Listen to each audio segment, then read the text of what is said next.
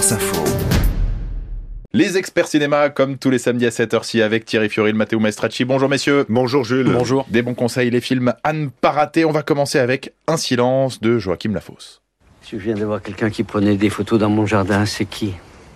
Le premier qui prend une photo de ma famille, je vous jure, ça va lui coûter très cher. Mais vous vous prenez pour qui? De quel droit vous pénétrez chez moi? Vous ne filmez pas. Vous ne photographiez pas chez moi, c'est compris? Est-ce que c'est bien clair On est sur la voie publique, là, maître. hein. Je vous parle de chez moi, monsieur. Ici, vous faites ce que vous voulez, mais pas chez moi. Et Ce film, Un silence donc de, de Joachim Lafosse. Ce silence, Thierry Fioril, c'est celui qui écrase depuis 25 ans une famille bourgeoise et qui finit par laisser place à un fracas, celui que fait le secret quand il est révélé. Oui, dans un univers feutré, glacial, assez déroutant pour le public au début du film, un avocat célèbre, Daniel Auteuil, est en première ligne dans une énorme affaire de pédocriminalité inspirée d'une histoire vraie liée à l'affaire Dutroux qui a bouleversé la Belgique dans les années 90. Un silence scrute les relations familiales plombées par euh, un secret, un acte de pédocriminalité et les ravages du profil de pervers narcissique de cet homme, cet avocat dont la femme, Emmanuelle DeVos, est à la fois victime et complice par ce silence. J'étais même parfois effarée par ce que j'avais à dire. hein.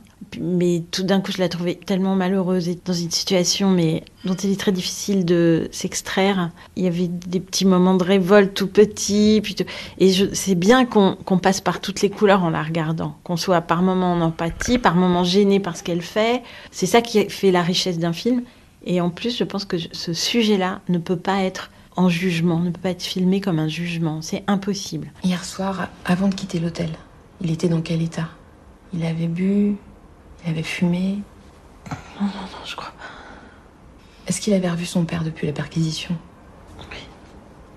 F- euh, François est allé le chercher au lycée hier après-midi. Même sa manière de filmer, un petit peu dans les coins, comme si on était observé par un, un témoin qui est le spectateur finalement. Je trouve ça très juste parce que ça ne pouvait pas se filmer frontalement, ça aurait été d'une violence euh, et il est vraiment au bon endroit. Que le spectateur puisse réfléchir, puisse ressentir les choses de manière presque sensitive et non pas intellectuelle, parce que c'est très difficile d'intellectualiser ce genre de- d'histoire. Expert des familles dysfonctionnelles, Joachim Lafosse signe son film le plus sombre et le plus risqué sur le plan formel, car filmer le silence est un pari réussi, tout comme le rapport aux personnages qui ne sont pas jugés, celui d'Emmanuel DeVos du moins. Le duo avec Daniel Auteuil fonctionne parfaitement. On sent l'immense poids de cette relation euh, de couple gangrénée par ce secret. Un silence questionne la position de l'entourage des victimes, celles et ceux qui savent et ne disent rien. Mathéo, vous aussi, vous avez été touché par ce film sur un sujet aussi dur Oui, euh, j'aime beaucoup les films de Joachim Lafosse et, dans son avant-dernier long métrage, le très autobiographique Les Intranquilles, il y avait tout de même de la lumière et de la tendresse alors qu'on parlait de bipolarité. C'est moins le cas ici.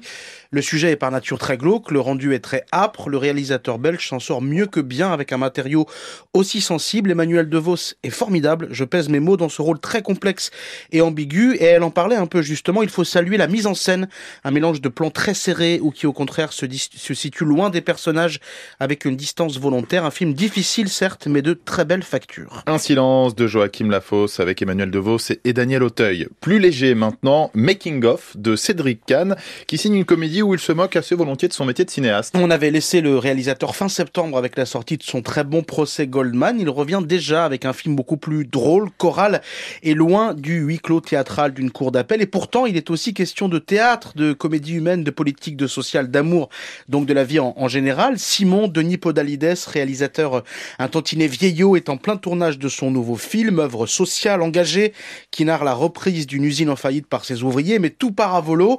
Le producteur disparaît avec un trou dans les caisses, les techniciens menacent d'arrêter le travail, sans compter les histoires de cœur des uns et des autres, ou encore les caprices de Jim, l'acteur principal, star de la comédie, qui doit camper un leader syndical, joué par un Jonathan Cohen, parfait pour le rôle, mais le réalisateur l'assure, ce n'est pas exactement un film sur le cinéma, Cédric Kahn. Une comédie sur les rapports de classe, le cinéma étant un élément parmi d'autres. C'est plus un film sur le tournage que, sur le cinéma, c'est-à-dire sur ce- qu'est-ce que c'est que notre travail, qui parfois nous rend fous, et qui a aussi un côté très trivial. Il y a un risque de complaisance, ouais, bien sûr. Ou de plainte, ou de, ou de narcissisme. Ou... Je me dis, si on se moque de nous, si on montre qu'on a de la dérision sur nous-mêmes, alors on, on peut parler aux autres. Il faut des vraies coupes, des trucs qui allègent le plan de travail là. Bon, alors on la coupe ou pas? Bah non, puisque ça n'allège pas. Mais si, si, on la coupe. Simon, arrête. On peut s'y mettre sérieusement là? Sérieusement, je suis sérieux.